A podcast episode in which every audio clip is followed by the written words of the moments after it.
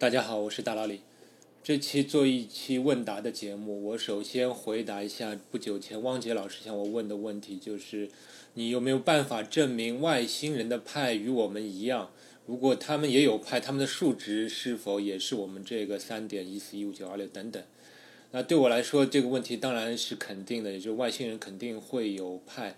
也会数值也是跟我们一样，虽然他们不一定是用十进制，他们可以任意进制，但是只要换算过来，他们的数值必然是跟我们一样。而且我听到这个问题的第一反应，其实就是中国古代人对圆周率的研究，因为中国古代跟西方的数学并没有进行过什么样的交流，但是中国古代也有一些数学家呃计算过派，比如我们熟知的祖冲之啊。他曾经把派算得非常的精确，甚至比西方都要领先。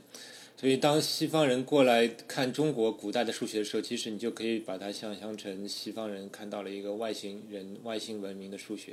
结果就能证明，其实两个文明的对圆周率的数值上是一样的。尽管中国人没有发展出无理数这种概念，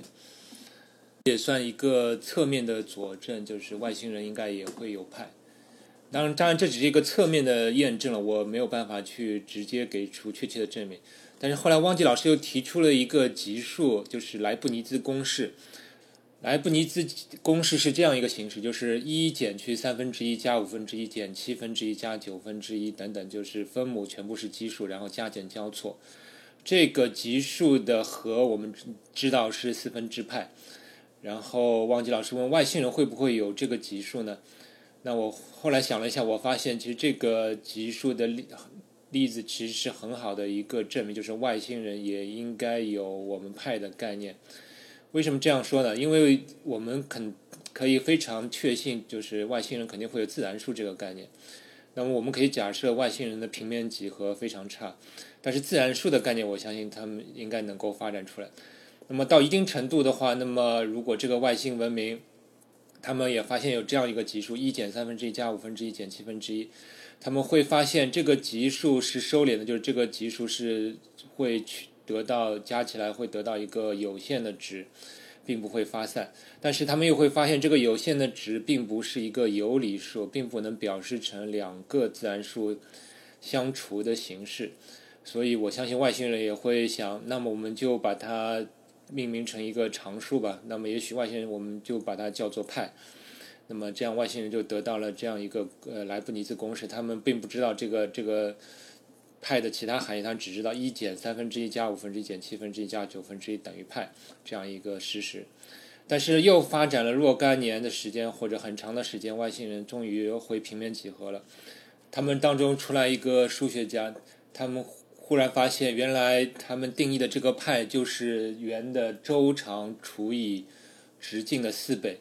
因为我们他们已经前面已经把那个派已经定义成这个莱布尼兹级数的和了嘛，所以所以他们的派就是我们的派的四分之一。那那以此为基础，其实他们外星人也可以发展出他们的平面几何的公式，对，比如说对他们来说，圆的面积就是四派 r 平方等等。从这里面看出，其实派的具体定义并不重要，重要的是我们会发现，派这个数值其实是与自然数是非常关联的，就是像是烙印在这个自然数当中的。我们会发现一减三分之一加五分之一减七分之一这样一个简单的自然数的级数当中，其实就蕴含了无理数，而这个无理数确实是与圆的性质是有关的。而自然数这种概念是，我觉得是完全不依赖于任何的，比如说语言、文字、嗯，感知能力等等这些东西。这是像是宇宙中内在烙印的一个一个性质，所以我觉得它是完全跨文明、跨物种。根据以上的例子，我有理由相信，就是外星人也会有派，而且它的数值跟我们一样。尽管它的派的定义可能跟我们不一样，但是从本质上来讲，其实就是说他们会发现无理数，他们也会发现莱布尼兹级数，并且他们也会能发现莱布尼兹级数的这个收敛的和与圆的性质之间的关系。以上就是我关于汪杰老师这个派的问题的解答。然后再回答一个听众的问题，是有关质数定理的。这位听众问：如果黎曼猜想是正确的话，那么被非平凡零点修正过的素数分布规律和派 x 完全一样吗？还是有误差？如果有误差大吗？那么这位听众很显然是研究过黎曼猜想和质数定理的。确实，如果黎曼猜想是正确的话，那么黎曼猜想能够帮我们大大改进对素数分布的估计。也就是说，它能帮我们把派 x 这个函数的值估计的更准。但是遗憾的是，并不是说黎曼猜想是正确的，我们就能够精确的、毫无误差的去计算派 x，这是做不到的。其实我在节目中也提到，目前人们的猜想就是派 x 减去里 x 的绝对值，它是小于一个常数去乘以根号 x，再去乘以 log x。那么这个猜想其实就是基于黎曼猜想成立的条件下得到的，并且还有人给出了这个常数 c 的具体数值，就是八派分之一，约等于零点四。这就是黎曼猜想能够帮我们改进这个对派 x 估计的一个最好的结果。那你也看得出来，像黎曼猜想这么困难的一个命题，也只能帮我们把派 x 改进到这种程度。所以我们就能够从侧面看出质数分布的规律，其实数学当中非常困难的一个领域。那我再接下来解答最后一个问题，是有一位听众在问：数学绝大多数时候应该是对称的。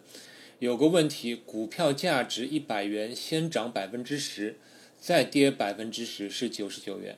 先跌百分之十，再涨百分之十也是九十九元。虽然计算上是乘法交换率，但为什么是九十九元而不是一百零一元？我理解的数学对称应该是一种算法九十九元，另一种应该是一百零一元，不知道怎么理解。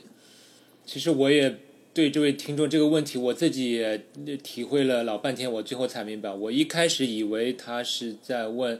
为什么先涨百分之十再跌百分之十？不是回到了原来的数值？因为很多人其实有这种误会，比如说我有一百一百元，先涨百分之十再跌百分之十，应该是回到一百。很多人有这种误解，但其实他并不是问这个问题，他是问先涨百分之十再跌百分之十得到九十九。那如果先跌再涨也是九十九，为什么不是一百零一？就这倒是一个很有意思的问题。我的理解。就是，其实这个涨跌幅用百百分比表示，其实本身就是给我们留留下了一个坑，